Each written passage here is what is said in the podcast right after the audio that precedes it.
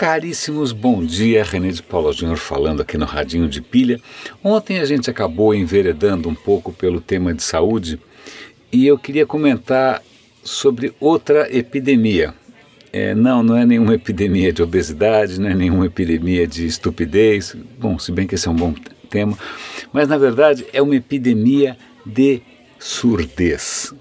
É, eu fiquei assustado com essa história e eu vou dar uma perspectiva pessoal nisso daí. O que acontece, eu, eu vou compartilhar com vocês um artigo que saiu na BBC em que eles chamam a atenção para uma epidemia invisível. Na verdade, né, deviam ter dito uma epidemia inaudível. O que acontece é que hoje, cada vez mais pessoas, e pior do que isso, cada vez mais adolescentes e crianças estão sofrendo perda auditiva severa e normalmente só percebem isso quando é tarde demais.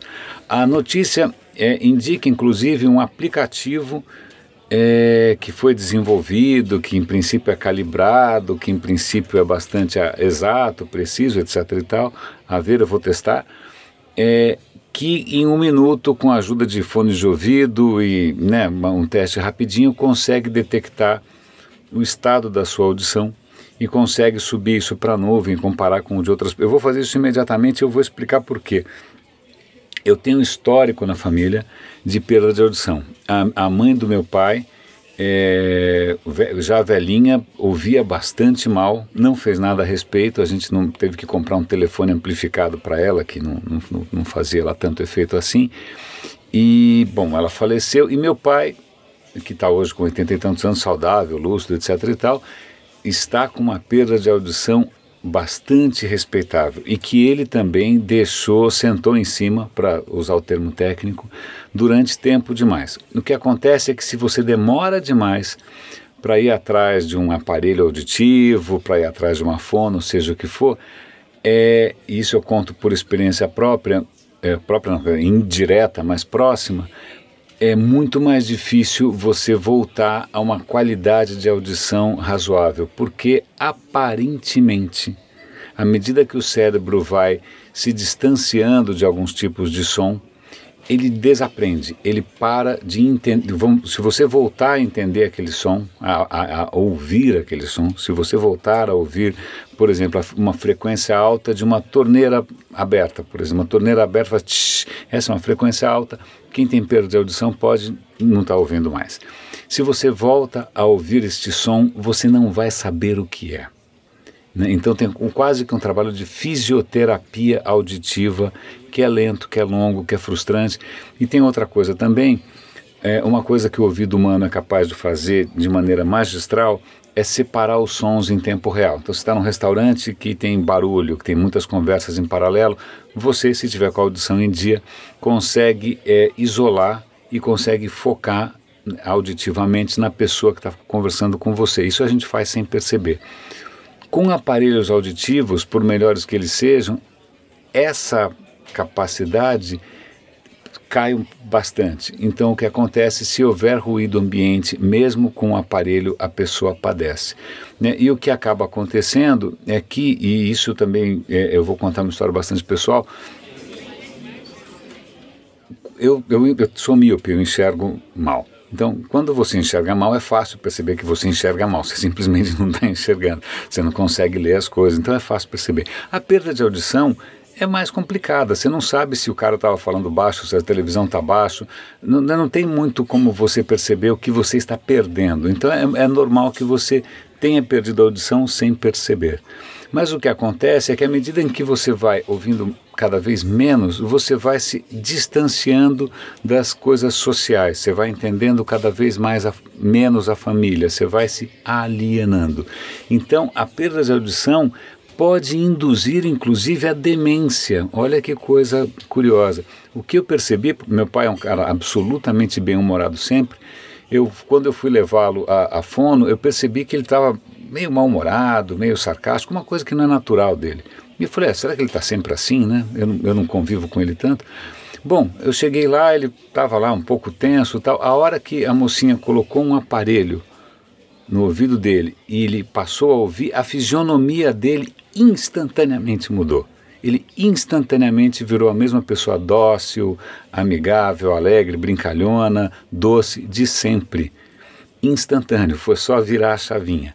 Então, estou é, contando essas histórias pessoais porque todos nós aqui, sobretudo quem usa é, fone de ouvido, quem ouve música alta, e todo mundo aqui ouve música alta, e todo mundo usa fone de ouvido, sobretudo desde pequeno, e não conta para os pais, e seja lá o que for, é provavelmente está no caminho da perda de audição. Então, é, fica aqui esse alerta, fica esse alerta inclusive para que vocês fiquem atentos aos seus pais, aos seus avós. É muito provável que sim eles estejam é, sofrendo sem perceber, se isolando sem perceber, perdendo a sanidade mental sem perceber por conta da perda de audição. Então, vamos testar essa, essa, essa appzinha aí. Levem, vão a um fono. Eu vou ao fono regularmente porque eu tenho medo de desenvolver a, a, a, mesma, a mesma síndrome. É, é, até hoje a gente não entendeu qual é a causa biológica disso. Então, por favor, primeiro, parem de ouvir lixo em alto volume porque isso sai caro. Né? Isso acontece não só com os outros, acontece com você. Né? Todo adolescente acha que isso acontece com os outros, não sei por que, a gente tem essa imbecilidade, mas não, acontece com todo mundo. Ok, isto posto, né? já que eu vou dar link para essa matéria, né? já falei bastante a respeito, tem uma outra pauta é, curiosa aqui na que eu também separei aqui no Pocket para comentar com vocês, eu estou vendo aqui. Não, primeiro tem uma anedota aqui interessantíssima. Uma, um, um, vibrador que é acompanhado de uma app em que você pode controlar o vibrador pela app, você pode permitir inclusive que o seu parceiro ou parceira controle essa app lá do outro lado do mundo e o seu vibrador passe a ter controle remoto. Bom, ok, nice. A questão é que aparentemente essa companhia está coletando mais informações do que deveria né, com informações pessoais, informações de uso, etc. e tal, e ela já teve que é, pagar indenizações milionárias aos usuários, então tudo indica que talvez esteja por aí vazando a maneira como as pessoas e quantas pessoas usam os seus vibradores. É só para dar um, um pequeno pavor nessa questão de internet das coisas. Eu tinha mais alguma coisa para comentar com vocês, o que que era? Pá, pá, pá, pá, pá, pá. Eu, eu acho que, puxa, eu, eu sei que eu acabei falando demais de uma coisa só, mas eu acho que a causa é justa, tá? Ah, não, eu já sei o que eu queria comentar com vocês. É, startups nos Estados Unidos que estão começando a criar carne em laboratório. Não só carne de vaca, mas carne de frango, carne de pato. Para quê? A ideia é que, né, se você tem horror a comer qualquer tipo de carne animal, porque isso envolve o sacrifício, o abate de algum animal, então você pode comer essa carne animal com a consciência tranquila, porque nenhum animal morreu, porque aquilo não é um animal, aquilo é só carne. Né? Tanto que eles estão chamando isso de alterna flesh. Né? É, por enquanto é caríssimo, por enquanto parece que o gosto ainda é meio duvidoso. Eu vou dar o link aqui para a matéria. Mas é curioso, eu não como carne há muito tempo, mas não pela questão do abate. Não é nem por isso. Eu não como carne porque carne é carne. Eu não acho que carne seja saudável, mas isso é a minha posição. Né? Eu como só carne branca, só como frango e, e, nunca me preocupei como o frango é abatido, ok, né? Vocês podem criticar à vontade, mas eu, eu, eu, eu como ou não como determinado tipo de alimento só pelo fato de ser saudável ou não ser saudável, não tanto pela maneira como ele é produzido. Ok, pode criticar à vontade, mas é assim. Mas de qualquer maneira, se você for daqueles que tem é, algum tipo de prurido ou, ou problema com comer animais abatidos, então parece que alguém vai fazer é, carne em laboratório, o que me parece meio uma coisa, eu acho que eu tenho, me, assusta um pouco mais essa noção de carne sem, crescendo sem um corpo do que a galinha. Bom, mas aí cada um é cada um, é uma questão de gosto, é inclusive também uma questão de sabor.